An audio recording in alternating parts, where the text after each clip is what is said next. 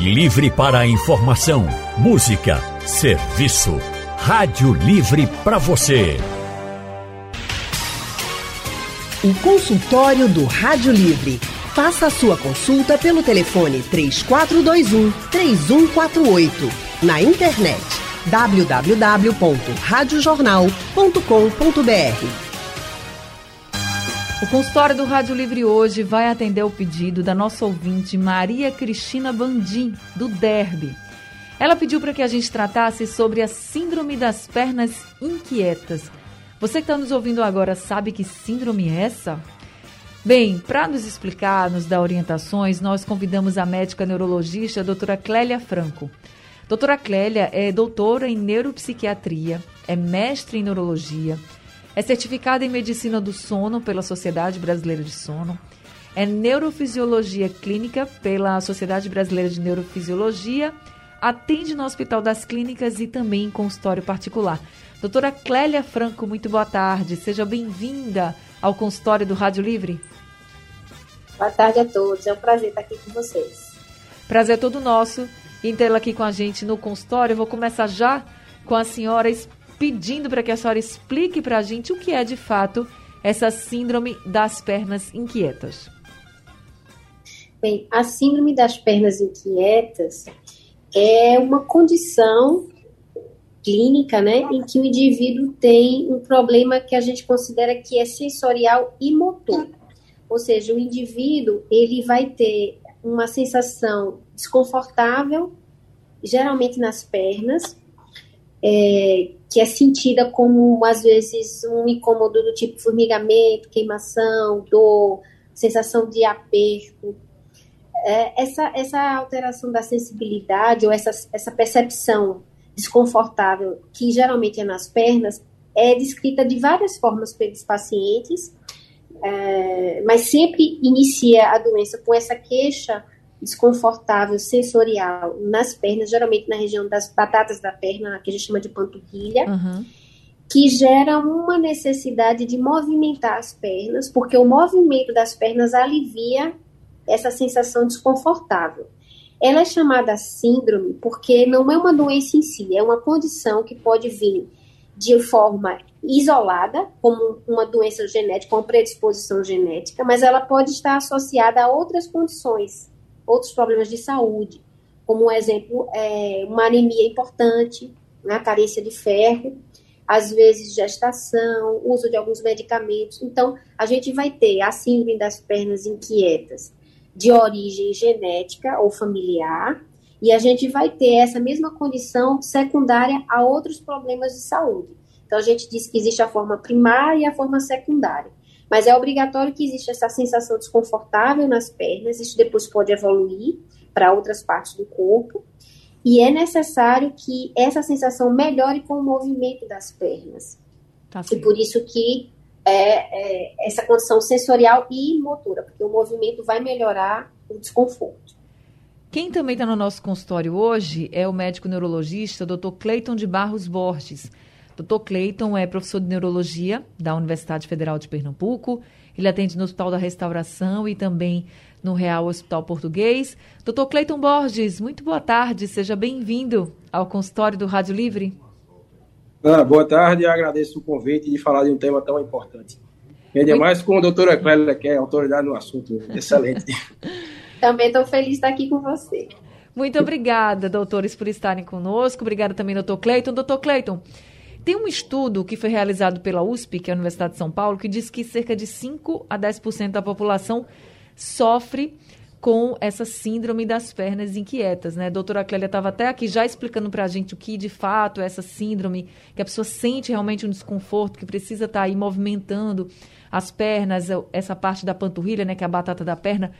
Mas a pergunta que eu lhe faço é: as pessoas que têm essa síndrome, por exemplo, elas já desde criancinha já demonstram que tem, já tem, já sente esse desconforto, esse formigamento, já fica o tempo todo mexendo a perna, ou isso vai aparecendo com o passar dos anos? É, na verdade é uma doença que ela tem, ela tem uma prevalência um pouquinho maior, numa idade um pouquinho mais para frente, mas não impede que crianças também tenham um diagnóstico não. Inclusive torna-se até um desafio nessa faixa etária você conseguir diagnosticar essa condição. Mas ela é um pouco mais prevalente à medida que vai passando a idade, um, uma tendência um pouquinho maior a ser mais mulheres do que homens, e com a tendência um pouquinho maior a ser de população mais europeia. Não quer dizer que também a nossa população, até porque ela é muito miscigenada, não tenha, mas é mais nessas condições. Agora, o desafio, é um desafio, sim, o diagnóstico na, na condição da, da população da faixa pediátrica, a princípio. O senhor falou de uma idade Lembrar, mais avançada? Oi, doutora Clélia. complementar o que o Cleiton falou, é que é, a faixa etária, que, que ele já citou bem, que predomina nos indivíduos mais velhos, e principalmente nas mulheres, mas isso a gente tem que observar bastante qual é a, a condição clínica que a gente está avaliando, se é uma forma primária ou se é uma forma secundária é outra condição. E as formas secundárias vão ser mais frequentes nos idosos, e principalmente nas mulheres, porque é um grupo de pacientes em que vai ter mais associação de outras doenças, que tem mais uso de polifarmácia, usa mais medicamentos, Sim. né? Mas, por exemplo, se a gente for pensar na faixa etária infantil, a gente vai ver uma incidência maior dos casos familiares, porque os casos familiares vão acontecer às vezes mais precocemente naquela família, e também crianças que tenham essas situações, por exemplo, doenças neurológicas concomitantes, uso de alguns medicamentos concomitantes. Então, a incidência vai depender muito também dessas doenças associadas. Agora, é, doutora Clélia, tem gente, eu queria até que a senhora deixar isso claro aqui para os nossos ouvintes, que eu acho que vão lembrar de, justamente dessas pessoas. Tem gente que não pode sentar, que fica agoniado, que fica balançando a perna o tempo inteiro. Tem gente que vai dormir e fica também balançando a perna o tempo inteiro. Assim, essas pessoas, nessas condições, são pessoas que sofrem com a síndrome das pernas inquietas ou não? Não, não, porque assim, a, a, é bem mais frequente é, é, essa inquietude e maneirismo, né? a forma, às vezes, da gente expressar a ansiedade ou aliviar a ansiedade com o movimento, né? E às vezes é um jeito de ser, é um traço de personalidade. Eu mesmo falo, costumo muito mexer as mãos quando estou falando. Uh, então, às vezes, quando a gente está sentada, para aliviar um pouco a ansiedade ou até uma agitação psíquica, às vezes nem é coisa ruim, às vezes é que a gente está com muita produção uhum. mental e às vezes a gente está mais acelerado e movimenta mais as pernas. Isso é um comportamento de inquietude, às vezes um pouco de ansiedade ou maneirismo da pessoa, mas isso não é perna inquieta. A gente considera que a, que a situação é perna inquieta quando a gente está mexendo as pernas para aliviar um desconforto. Então, para que a gente considere a síndrome de perna inquieta, a gente tem que ter a queixa sensorial. Né? A gente tem que ter o desconforto nas pernas que vai melhorar com o movimento. Às vezes não é só andar e levantar e movimentar, às vezes é massagear também. Sim. Então, massagear as pernas melhora. É, às vezes é bem difícil a gente fazer diagnóstico diferencial com quem tem neuropatia periférica. Um exemplo são os diabéticos. Pessoas que têm neuropatia periférica, uhum. às vezes eles têm junto também a síndrome da perna inquieta. E mesmo quando não tem perna inquieta, tem muito desconforto nas pernas, queimação, formigamento, é, dormência, cãibras. E isso também melhora um pouco com o movimento e com a massagem.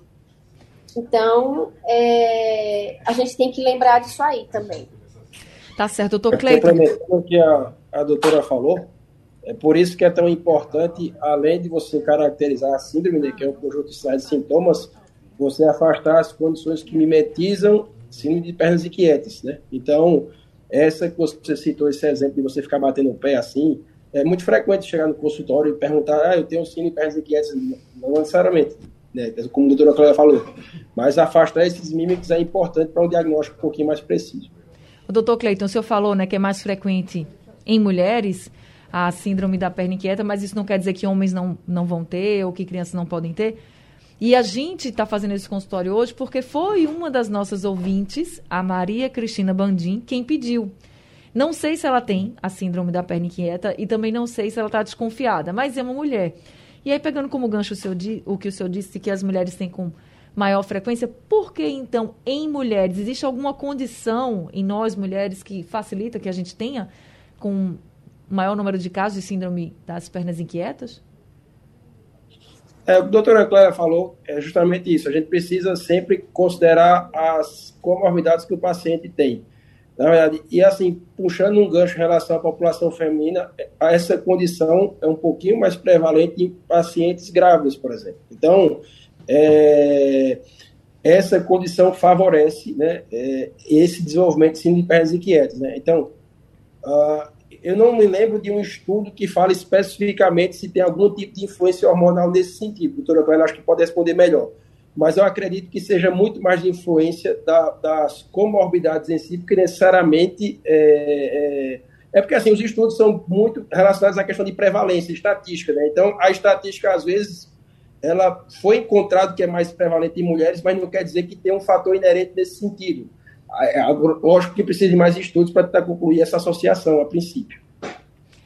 Tá a, gente, a gente lembra que provavelmente é, a, a incidência e talvez prevalência possa ser maior em mulheres por conta da, do mecanismo de doença, né? Então, como a, quando a gente fala em é, o termo é esquisito, a fisiopatologia, uhum. é, os mecanismos que levam aquela doença a aparecer está muito relacionado com o desbalanço de uma, de, uma, de uma substância química que existe no nosso cérebro, que é a dopamina. Então, existe um desbalanço na transmissão química desse, dessa substância, a dopamina, e também muito relacionado com alterações do metabolismo do ferro no nosso organismo. Então, a gente sabe que a síndrome vai acontecer em situações de saúde que altere muito o ferro e, e o metabolismo do ferro no organismo e também a, a função dessa substância dopamina no nosso cérebro. Então, como a mulher é, por questões hormonais e cíclicas, de ter mais alteração do ferro, né, por conta do ciclo menstrual, é a mulher mais, mais predisposta a ter anemia, é, também as alterações do humor, que estão muito vinculadas a essa questão da dopamina no cérebro, incide mais em mulheres, né? Então, esses transtornos do humor, alterações hormonais e alterações do metabolismo do ferro acontecem mais frequentemente nas mulheres do que nos homens. Então, talvez por isso exista essa, um pouco mais de prevalência na população feminina. Também é, pode existir viés de estudo, né? Porque às vezes nos estudos as mulheres participam mais. É verdade. Também tem isso. Então tudo isso precisa ser investigado. É uma doença que ainda não, ela embora ela não seja rara, mas ela é pouco diagnosticada e por isso mesmo é que a gente tem poucos estudos, né? Porque às vezes ela é muito confundida com outras coisas e aí às vezes não entra na estatística. Tá certo então. Doutora Clélia, a síndrome das pernas inquietas atrapalha o sono das pessoas? Sim, como é uma, um quadro que geralmente, ela geralmente não, a síndrome ela tem um perfil de, de sintomas, dos sintomas ocorrerem à noite, geralmente quando o indivíduo para para repousar. Então ele, a doença tem esse perfil que a gente chama circadiano. Sempre quando ela começa no início, nos primeiros anos de doença, os sintomas do desconforto nas pernas ocorrem sempre à noite, geralmente no período que o indivíduo senta na cadeira para ver televisão ou quando ele deita na cama para descansar. Então, quando ele está em repouso, surge esse desconforto de queimação, de aperto, de furada ou de pressão. Hum, geralmente é mais a sensação de pressão, de apertamento, de peso interno, não é na superfície da pele, é internamente. Geralmente o paciente refere como se fosse na massa muscular ou no osso, sabe? Uma coisa bem profunda na, nessa região das pernas. E quando ele está se preparando ali tranquilo para dormir, esse desconforto atrapalha o início do sono. Ele tem que movimentar as pernas ou massagear ou levantar da cama para que esse desconforto passe, desapareça e ele possa voltar a dormir. E curiosamente aparecem às vezes movimentos anormais durante o sono. Então, quando ele consegue dormir, uh, os pés podem se mover, às vezes em flexão e extensão, e esses movimentos acontecem de forma periódica no decorrer do sono, pode ser detectado por uma polissonografia.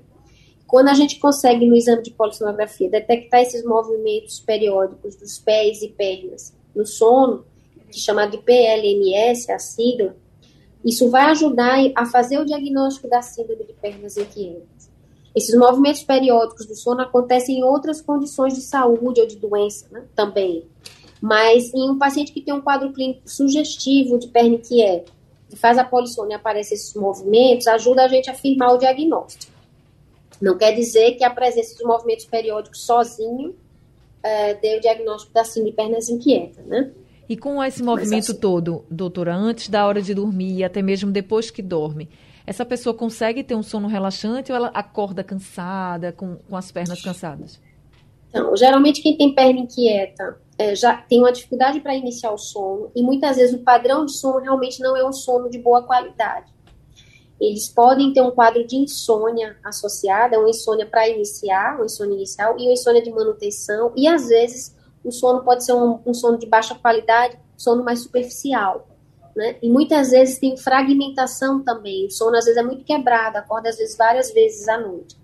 Então é interessante investigar quem tem a síndrome, que é uma síndrome diurna, né? Porque acontece quando o indivíduo ainda está acordado, embora seja lá no período da noite, mas assim, ele ainda está em vigília, quando ele começa a sentir desconforto, ele está acordado, mas pode prejudicar e, e, realmente ser aquele indivíduo que tem um sono de má qualidade. Então, vale sempre a pena investigar, perguntar ao paciente que tem a provável síndrome de perna inquieta se ele dorme bem, se ele dorme mal, se ele desperta muitas vezes à noite, e se durante o dia seguinte ele tem fadiga, é muito comum. Quem tem perna inquieta, no dia seguinte está cansado fadigado, dor no corpo.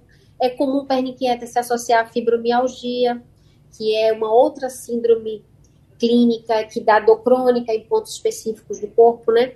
E essas duas condições, fibromialgia e perna inquieta, que se associam bastante, costumam causar um sono de má qualidade. Precisam ser tratadas para melhorar a qualidade do sono. Enquanto a senhora explicava para a gente essa questão do sono e, e como, como acontece com quem tem a síndrome das pernas inquietas, o Elton Jorge, ele mandou aqui uma pergunta para a senhora.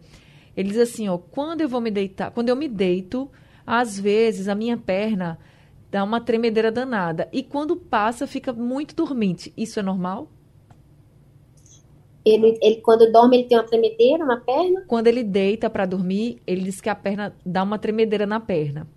E quando passa a tremedeira, a perna fica muito dormente e pergunta se isso é normal. É, não, não parece ser um quadro de perna inquieta, porque ele descreve já só a ocorrência de um movimento anormal na perna, mas não, não tem o clássico desconforto, que é o que caracteriza a perna inquieta.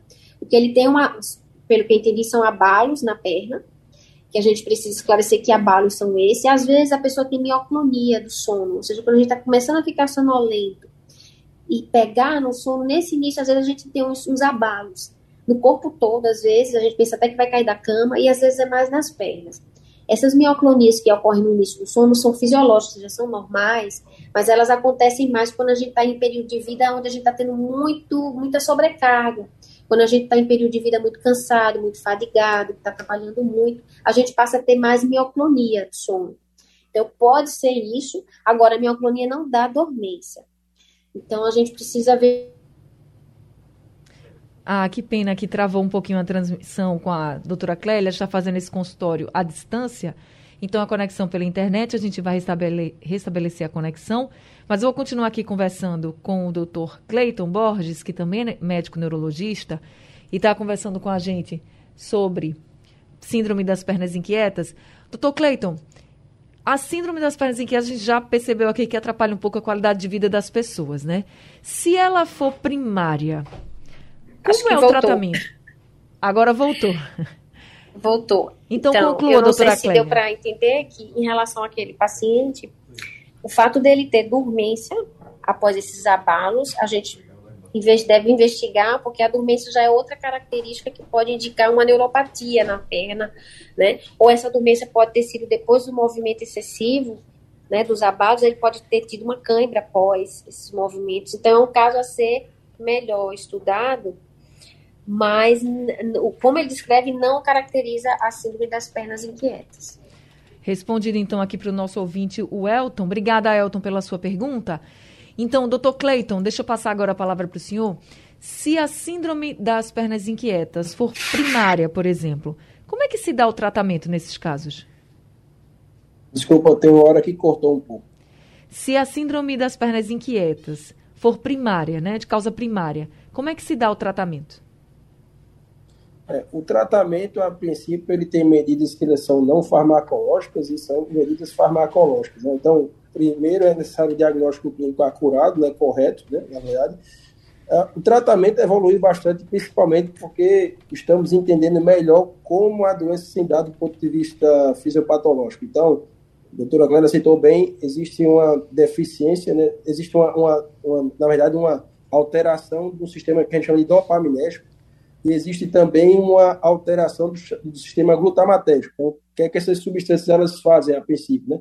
Elas determinam, né, esses, esses tipos de sintomas, essa urgência, essa necessidade de movimentar o membro que interfere com o sono e também determina, inclusive, que o paciente, no decorrer do dia, fique fadigado e alerta. Na verdade, um estado de alerta um pouco maior, mas de forma não reparadora.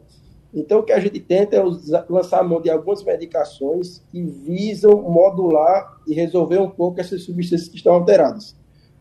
É, além disso, é, é, muito importante a gente pesquisar nesse tipo de paciente se existe deficiência de ferro. Então, é provado que a, a anemia por deficiência de ferro, às vezes os estoques de ferro no sangue não estão alterados, mas mesmo assim você tem deficiência dessa substância a nível central, né, no cérebro.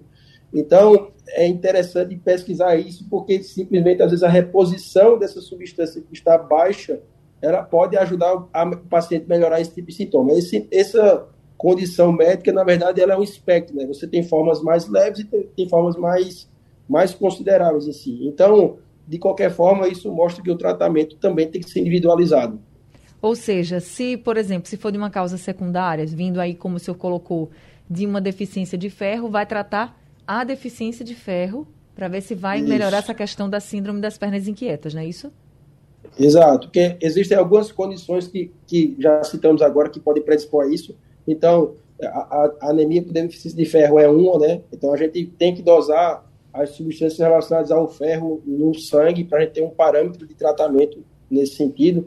Mas a gente tem outras condições, né? doença renal crônica, um paciente que tem problema renal também pode ter uma chance maior desenvolver esse tipo de sintoma. O paciente que tem é, é, medicações, então algumas medicações elas são gatilho para esse paciente desenvolver também esse tipo de sintoma. Então, às vezes, a, a retirada desse fármaco pode ajudar o paciente a melhorar sintoma também. Então, é, eu tenho que avaliar quais são as condições que estão predispondo a esse tipo de condição para tratar de forma correta. Quando tira esses remédios, por exemplo, doutor Cleiton, tirou o remédio, né? E essa melhora, ela já vem de imediato ou ainda demora um pouquinho? Demo depende muito da substância, porque às vezes a gente retira a medicação mas ela ainda, o fato de parar a medicação não quer dizer que ela não esteja circulando ainda no teu organismo, né? Então, uhum. tem um tempo até o teu organismo depurar esse tipo de fármaco para aí sim os sintomas ir melhorando. Em algumas situações ainda é necessário retirar a medicação e também agir com tratamento sintomático com algumas outras medicações, a gente cita como o Pramipexol, que, é um, que modula a ação dopaminérgica, uma série de medicações que eu tenho que considerar o meu tipo de paciente e tentar preencher e ver qual é mais adequado para cada um. Ô, doutora Clélia, e quando a pessoa está tendo a síndrome das pernas inquietas e também tem uma vida muito corrida, estressante, não sei o quê, também tem que dar uma aliviada assim no ritmo? Doutora Clélia, está me ouvindo? Eu acho que ela está com algum problema em conexão. Eu acho que caiu a conexão, doutora Clélia, né? Então, vou, vou passar essa pergunta para o senhor, doutor Cleiton. Se, a gente até estava falando, né? Porque a gente está falando de mulheres, tem a questão dos hormônios, a doutora Clélia também colocou. E tem a vida muito corrida mesmo, né? Da, é, da gente como um todo. Olha, a doutora Clélia voltou. Doutora Oi. Clélia, no caso das pessoas Voltei. que têm a síndrome das pernas inquietas e, e tem também uma vida muito agitada, muito corrida, não para, não descansa, enfim. E aí, quando vai descansar, ainda tem essa questão do das pernas inquietas que não deixa descansar. Tem que também dar uma aliviada no ritmo de vida para poder tratar um pouco esse problema ou não? Vai independer se o ritmo é acelerado ou se a pessoa tem uma vida mais tranquila? Então, na avaliação de uma, de uma provável é, um provável quadro de síndrome de perna inquietas, a gente tem que ser primeiro avaliar realmente se a história é genética, se tem uma história familiar, né? Que aí geralmente a, a gente tem um prognóstico diferente porque como é genética, a gente vai precisar acompanhar ao longo tempo esse paciente, ou se tem uma condição clínica que esteja causando aquilo. E antes de tudo, a gente tem que ver a questão de medicamentos que o paciente vem usa, porque às vezes alguns medicamentos, alguns tipos de antidepressivos pode promover às vezes movimentos ou mal-estar e, e, às vezes até uma, um quadro semelhante assim de perna inquieta. Então, a gente tem que ver qual é o tipo de medicação que o paciente está usando, fazer toda aquela pesquisa bioquímica do metabolismo do ferro, avaliar se tem alguma condição clínica, uma doença neurodegenerativa, um quadro demencial.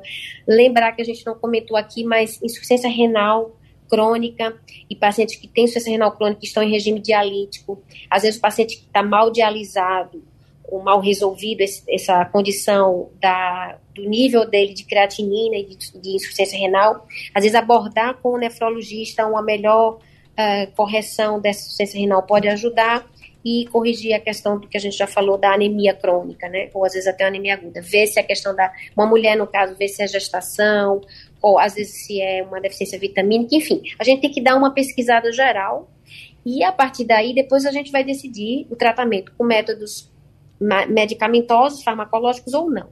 E aí, como você falou em termos de estilo de vida, uma das orientações que, que, a gente deve começar a fazer, e é fácil, é justamente procurar criar a boa rotina de sono, porque se ele tiver uma boa higiene de sono, já vai minimizar o impacto da perna inquieta sobre a qualidade do sono. Então, isso é importante, a gente tirar estimulantes do horário noturno, porque como a condição tem uma desregulação dopaminérgica, a gente sabe que substâncias estimulantes pode prejudicar esse funcionamento dopaminérgico, o ideal é que à noite a gente não use, a gente evite a cafeína, mesmo indivíduos que têm perna inquieta, e tomar cuidado com o uso do tabaco. Claro, se a gente pudesse deixar de fumar é melhor. Uma coisa importante é a atividade física. Então, a atividade física ajuda muito em pacientes que têm perna inquieta. Agora, procurar fazer atividade física até três horas antes, não muito perto do horário. Embora a gente sabe que o movimento melhora a perna inquieta, mas a gente também fica muito acelerado por conta da atividade física logo no horário próximo de dormir, às vezes atrapalha o início do sono. Mas a atividade física rotineira, sair da vida sedentária, é um dos pilares do tratamento da síndrome de pernas inquietas também e para melhorar a qualidade do sono em geral. Então, essa questão da atividade física é super importante. Tem tipo de atividade física de exercício que seja mais indicado, os aeróbicos, os de força, ou não? Qualquer exercício é bom? Para a perna inquieta, na verdade, não tem nenhum estudo específico mostrando que algum, algum, é, algum tipo, sub, algum subtipo de atividade física seja melhor, mas a gente tem que ver a condição do paciente, né? Então, se aquele indivíduo que já tem, por exemplo, é um idoso, que tem perna inquieta, mas tem uma, uma artrose importante, grave, a gente vai pre preferir que ele faça atividade dentro de piscina, porque vai proteger as articulações, ele vai ter maior capacidade de realizar aquela atividade, né?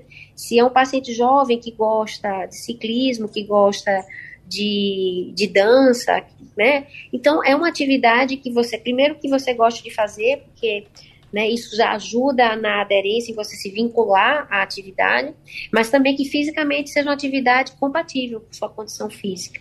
Né? Isso precisa ser programado com educador físico, ou se for já uma, uma reabilitação com fisioterapeuta, né? E o médico vai estar atento a observar a condição física e todas as comorbidades, as outras doenças que o paciente tem, para guiá-lo na, na, numa atividade que tenha maior chance de que ele siga, porque também se o paciente não for, não conseguir aderir, não é? Não ter adesão, segmento, não vai servir, né? Então, isso é importante também. É, tem que colocar na rotina é, a, da a adesão e individualizar é, é, muito importante. O outro exemplo que a gente tem é, de repente, você tem um paciente que ele tem uma obesidade, né? Então, um paciente que... Lembrar que a obesidade é fator de risco do distúrbio do sono, que é a apneia do sono. Então, isso. talvez nesse tipo de indivíduo, assim, a gente trabalhar um pouquinho mais com exercício aeróbio para estimular, inclusive, perda de peso e condicionamento físico seja melhor, porque a obesidade pode predispor a outro distúrbio do sono e a gente evitar um segundo problema que possa surgir. Exatamente.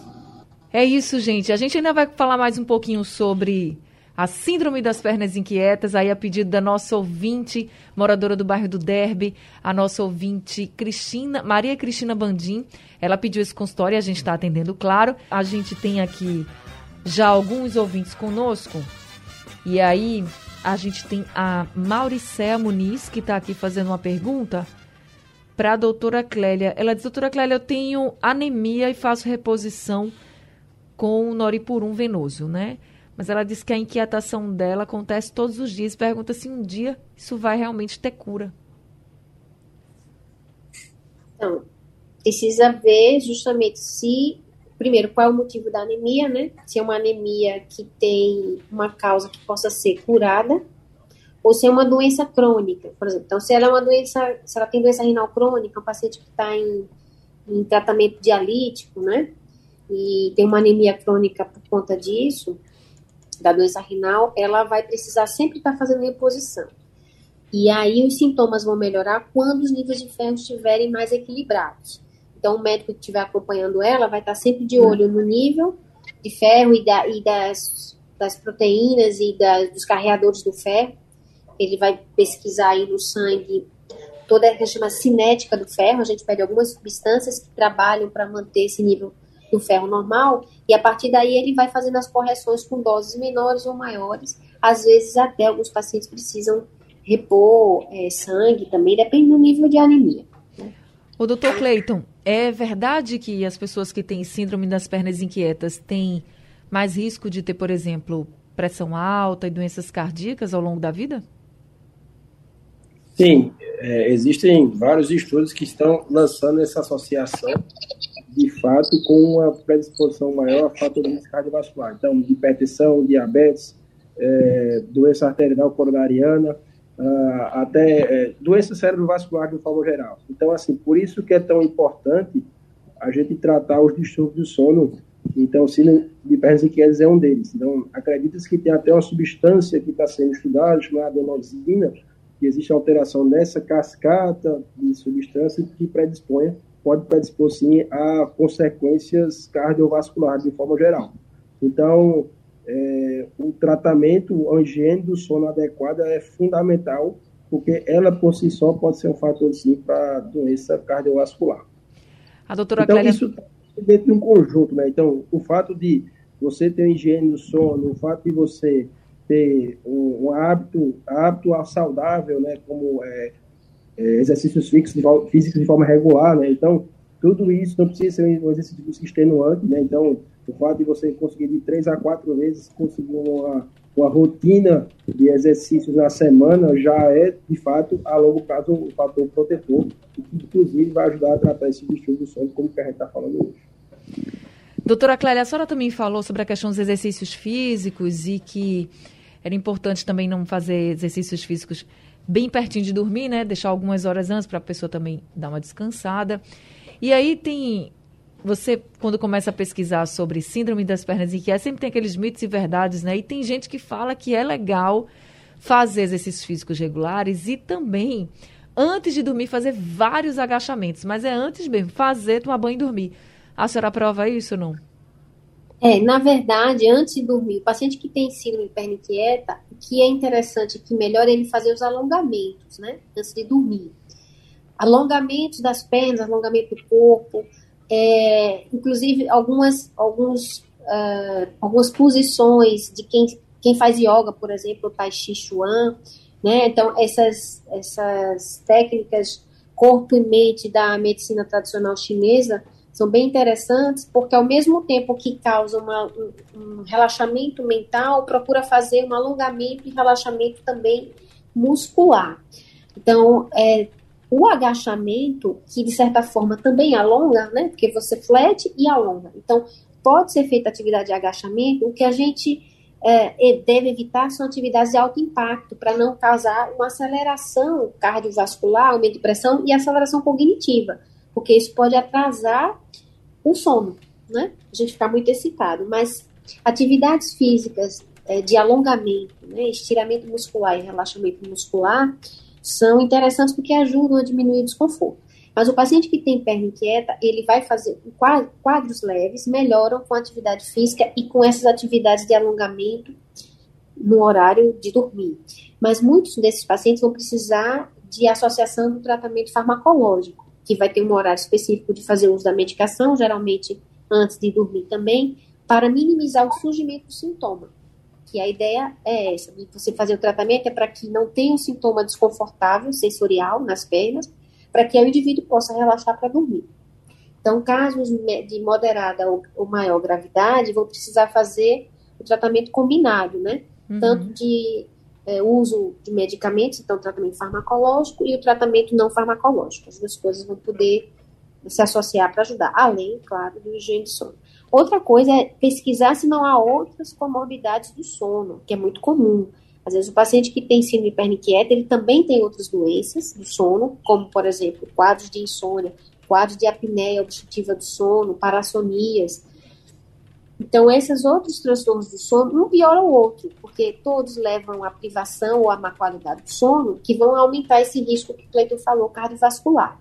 Né? Qualquer doença que cause sono de má qualidade ou privação de sono vai aumentar risco de situações né, de prejuízo cardiovascular, situações de síndrome metabólica, você aumenta o risco de desenvolver diabetes, hipertensão, obesidade, prejuízo da imunidade, aumenta o risco de doença degenerativa, neurodegenerativa, né?